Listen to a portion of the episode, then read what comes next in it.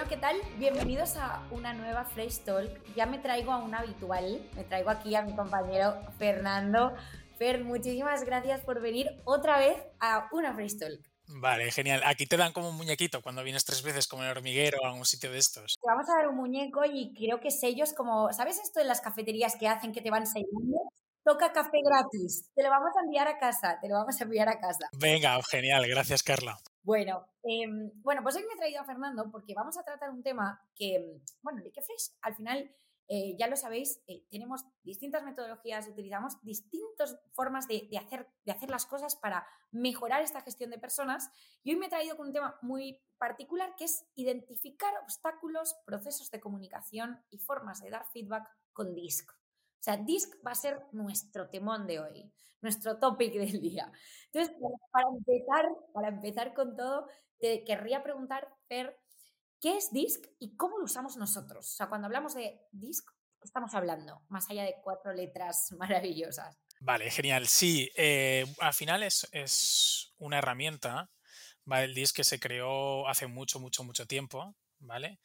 Em, para evaluar comportamiento, bueno, para ver cuatro dimensiones de personalidad. ¿vale? Eso es anteriormente. Eh, lo que sí que hemos adaptado DISC y nosotros desde lo hemos adaptado y estos últimos años también es para tener cuatro dimensiones o cuatro estilos de comunicación dentro de los equipos. ¿Vale? Al final eso es lo importante en DISC, ¿no? Eso es, ver qué cuatro estilos de comunicación tiene eh, la herramienta y que cada uno de nosotros tiene como un estilo de comunicación predominante. No significa que seamos un estilo 100%, pero sí que predomina en nosotros uno de estos cuatro, cuatro dimensiones. Por hacerlo rápido, cuatro dimensiones. Eh, para dividir las cuatro dimensiones, DIS lo que hace es tener como dos ejes, ¿vale? Un eje que es horizontal, digo, un eje que es vertical, perdona, que es el que habla de, pues bueno, eh, rápido, por decirlo así, rápido o lento, o extrovertido, introvertido, por decirlo así, ¿no? En, el actual. Entonces, ¿en qué está enfocado? En hacer las cosas. Las puedo hacer rápido. No significa hacerlas rápido bien o, lento mal. Es decir, simplemente es un estilo de cómo hacemos las cosas. Podemos hacer las cosas rápidas, ¿vale? Eh, o podemos hacerlas más lentas. Ese es lo que sería el vertical. Y luego el que parte, el horizontal, sería más eh, un foco en personas, ¿vale? Que sería la parte más de la derecha, o un foco en la tarea. ¿vale? Es decir, emocional o racional, que sería el original, ¿vale? Entonces nosotros para, para dividir las cuatro dimensiones de comunicación, pues nos hemos fijado en, oye, rápido, lento, por decirlo así, y lo que es enfocado en la tarea o enfocado en la persona. Y de ahí nos salen cuatro dimensiones. Si eres rápido y estás enfocado en la tarea, eres una D, que es un perfil dominante. ¿Vale? Que suele ser el perfil rojo. El DIS es la herramienta de los colores, que estoy seguro que si la buscáis ahora por ahí, pues saldrán muchos colorcitos, tal, y son cuatro colores, ¿no? Entonces, si somos rápidos y ejecutamos la tarea, somos dominantes, somos color rojo. Si estamos en la otra parte, estamos enfocados en la persona y somos rápidos, somos I, somos influyentes, somos un color amarillo. Si estamos abajo, ¿vale? Es decir, estamos enfocados en las personas, pero somos más lentos en la toma de decisión, necesitamos más, tranquilidad, necesitamos pausa. Somos, en inglés es steadiness, ¿vale? Que es como, eh, como consciente, como tranquilo, ¿vale? Y es la S, que es el, color de abajo. Y si estamos en la parte de la izquierda abajo, es decir, estamos enfocados en la tarea, pero somos más lentos también, estamos, eh, somos la C, ¿vale? Que es consciente. ¿Vale? Es, un perfil mucho más consciente, mucho más orientado al dato. Entonces, son los cuatro, ¿no? D, I, S y C. ¿Vale? Entonces, esas son las cuatro eh, grandes dimensiones de estilos de comunicación que se pueden dar en un equipo gracias a DISC. Entonces, eh, mi siguiente pregunta, claro, yo creo, aparte me encanta, me encanta eh, personalmente a mí esta división. Los colores. Los colores, total, total, total. Em, mi, mi, siguiente pregunta es cómo esto, esta metodología, puede ayudar a superar obstáculos de comunicación en el día a día con un equipo. Es decir, vale, tú ya lo has definido, pero ahora ¿cómo la podemos utilizar? Vale, es decir, em, para primero, para ver los obstáculos de comunicación, lo primero que hay que hacer es un paso atrás y observar dónde se dan. Es decir, yo creo que eso es lo importante, ¿no? Es decir, si tú eres manager de un equipo o si estás dentro de un equipo, eres miembro de un equipo, eres individual contributor, para identificar esos obstáculos, porque al final un obstáculo de comunicación es tan simplemente pues que hay algo que no se está comunicando bien entre una persona y otra, o entre el manager y el equipo, o el equipo al manager, da igual, ¿no? Poner receptor, eh, receptor interlocutor, por decirlo así, o emisor receptor. Entonces hay que observar bien de dónde viene, ¿vale? En qué situaciones se da, entre quiénes se da, eh, qué es lo que buscan también con eso, es decir, qué es lo que buscamos, cuál es el objetivo de la comunicación. Entonces, para esto, lo primero que te digo es piensa en el perfil o los perfiles que en este momento están creando ese obstáculo de comunicación. ¿Por qué? Porque cada uno de ellos em, necesita que se transmite la información de una manera para que fluya la información. ¿Vale? Para que no se quede estancada. Pongamos un ejemplo que yo creo que vais a entender eh, muy rápidamente. Si yo soy un perfil D, ¿vale? Que hemos dicho antes que era un perfil ejecutivo, rápido, toma de decisión, enfocado en la tarea.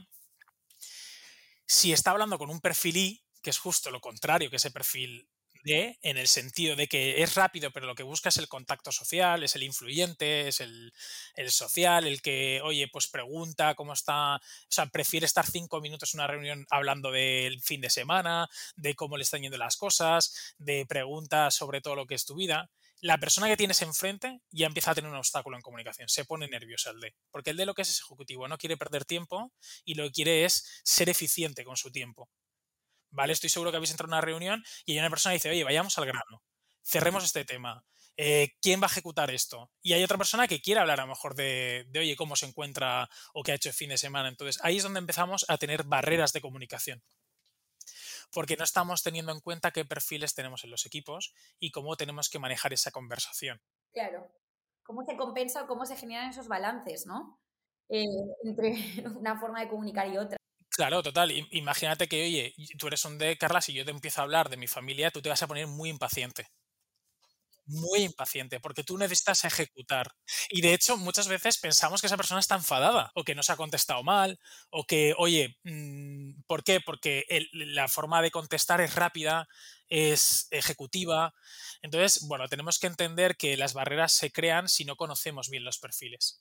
¿Vale? Entre, y luego tenemos que ver qué situación, ¿no? Como os he dicho, oye, tenemos que conocer, observar entre perfiles y a partir de ahí trabajar. Como manager tienes una responsabilidad de intentar también potenciar esos perfiles. Si tú sabes que Pepe pues con Sara no va a cuajar porque son diferentes maneras de comunicarse, intenta ponerlos en otros momentos o en otras tareas donde realmente se complementen. Y no donde choquen en el resultado. Por eso nos ayuda mucho a entender los obstáculos, nos ayuda mucho a detectar qué estilos de comunicación tiene el equipo y así poder fluir la comunicación, ¿vale? Por eso es muy importante. Por eso es una gran herramienta para poder em, evaluar a las personas que tienes en el equipo, que tú también te autoevalúes, para que también veas cómo puedes captar la atención de esas personas. Es decir, imagínate que yo dentro de mi equipo tengo muchos Ds y yo soy el manager, pues sé que la comunicación tiene que ser rápida, tiene que ser eficiente. Entre todo el equipo, claro. Tiene que ser una dinámica de equipo que la forma de comunicarnos sea así. Exacto. Entonces ahí nos va a ayudar mucho IS. Y yo creo que es el ejemplo se ve muy claro en cómo podemos limar los obstáculos de la comunicación con la herramienta. Y va a preguntarte, Fer, ¿tienes algún recuerdo de algún caso con el que hayas trabajado eh, que digas, ah, esto fue muy concreto, que claramente identificamos que no estaba funcionando o, y luego como lo solucionamos de esta manera, ¿no? ¿Tienes algo que se te ocurra?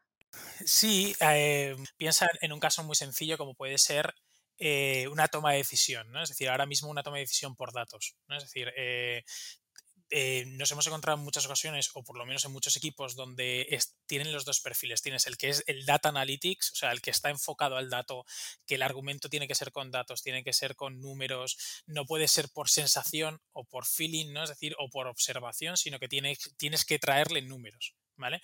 Entonces tenemos muchos managers que trabajan en áreas donde el experimento muy rápido es lo que suele primar, un área de marketing, un área de ventas, un área de incluso de producto, de funcionalidades, donde el, el manager era muy data driven, o sea, mucho, mucho, mucho, será un fe como una casa, o sea, era lento en la, en la, toma de decisiones, que no es malo, ¿eh? ser lento, pero muy enfocado en la tarea, en el dato, en ser consciente.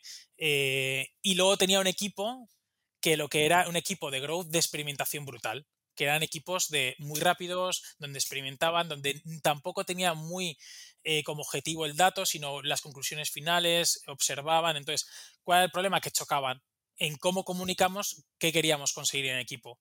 El manager quería que fuéramos más lentos, pero que fuera eh, los datos reales y, además incluso analizados al 100%, y el equipo lo que quería era experimentar mucho, que durante el mes hicieran muchas cosas, que fueran rápidos, que estuvieran enfocados también en la tarea, pero que, que fueran rápidos, que buscáramos también acuerdos con otras personas. Y ahí chocó. Tuvimos que trabajar profundamente para que los dos pudieran tender puentes en cómo se comunicaban. Tanto el manager, cuáles eran las expectativas que quería el equipo, como el equipo transmitir las expectativas de cómo quería trabajar y así el, y ahí creamos unos puentes. Pero sí que es cierto que se suelen dar este tipo de cosas, ¿no? Porque al final, ¿qué hacemos? Que intentamos proyectar nuestro estilo de comunicación al equipo.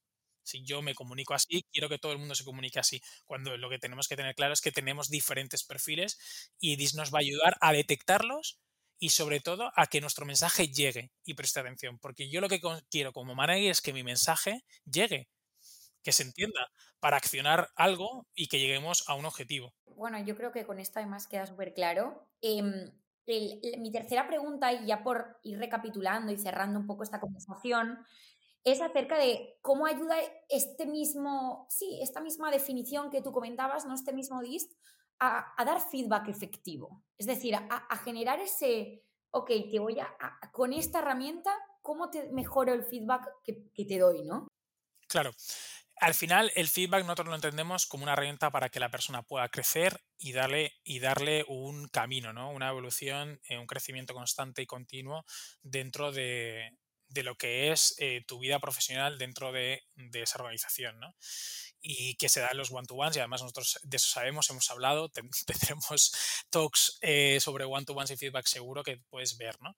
Entonces, ¿qué, ¿por qué nos va a ayudar el, DIS? ¿no? Lo primero, cuando queremos mejorar la entrega del feedback a través del DIS, lo primero que tenemos que tener es que hay que ser se ayuda siendo asertivo, ¿no? Es decir, oye, tienes que saber el momento oportuno porque al saber identificar las cuatro dimensiones, los cuatro perfiles que tienes de equipo, oye, o Carla es un perfil mucho más social, pues tengo que encontrar un momento oportuno, tengo que encontrar las palabras oportunas, tengo que, oye, saber cómo eh, qué decir y cómo transmitir el feedback para que Carla, oye, no se lo, se lo, tome como una mejora y se lo tome como una evolución constante y no se lo tome como un ataque o como algo que ella no le va a interesar porque no está bien entregado, ¿no?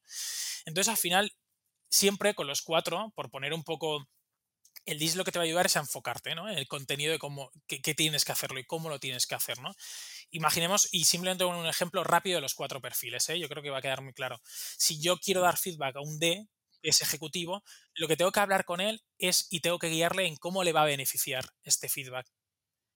Cómo eh, incorporando y esta palanca de feedback le va a ayudar a la eficiencia, a que sea el mejor, a ejecutar más rápido. Al influyente, esta persona ahí que es, oye, rápido, pero que está enfocada en las personas, es cómo este feedback le va a ayudar a evolucionar y a crecer con la relación en las personas, con colaborar en equipo. ¿Vale? Por ejemplo, a esta persona que es el, el, el S, que es eh, al final esta persona que es el steady, que el tranquilo, que está enfocado en, también en las personas, pero es mucho más tranquilo en la toma de decisiones. Este perfil suele ser el del manager, ¿vale? El perfil que está enfocado en las personas, pero toma decisiones con tranquilidad, no las toma deprisa, ¿vale? Sino que necesita pues una, un mayor tiempo. Al final el feedback que nosotros, cómo podemos accionar un buen feedback y que realmente aporte valor, está enfocado en cómo podemos hacer crecer al equipo, cohesionarlo, ¿no? Que al final el equipo tenga un valor de cohesión ¿vale? Ese feedback para él o para ella, ¿no? Y luego el C, que es el analítico, ¿vale? Que es la persona que es lenta, pero que además todos sus argumentos van en base a datos y su argumentación al final, cuando hablamos del feedback, él tiene que entender que tienen que ser feedback claros, ¿vale? Hablamos de procesos, hablamos de calidad, hablamos de cómo mejorar la tarea, cómo mejorar tiempo, ser más eficiente con datos y argumentos, ¿vale? Para que al final el feedback sea efectivo y que realmente le pueda servir para crecer. Porque la finalidad del feedback, y eso lo sabemos, es que eso lo puedas accionar en un plan de acción y que te ayude a crecer. Punto y final. Si eso te ayuda, con los, si diste ayuda a identificar el, estilo de comunicación, la, la persona que es, y eso te ayuda a accionar el feedback, perfecto y genial. ¿Vale? Una herramienta más que te llevas en tu mochila. Bueno, pues Fer, yo creo que ha quedado súper claro, hemos puesto varios ejemplos eh, que creo que son muy representativos de, de, lo que, cómo podemos utilizar esta herramienta. Creo que es increíble y que por supuesto que si alguien quiere saber más sobre cómo hacerlo, cómo son nuestros procesos, que nos escriban, ya lo saben, porque aquí Fer, como veis, es el súper experto. Ahora me encanta porque quiero utilizar DIS en mi vida en general. De hecho, de hecho, irás ahora a tu grupo de amigas y dirás, mira, esa es una D, esa es una S, esa es una E. Ay, bueno, Fer, pues de verdad, muchísimas gracias por tu tiempo como siempre. La próxima te traigo café. Venga, la próxima me toca. Chao, Carla, chao, gente.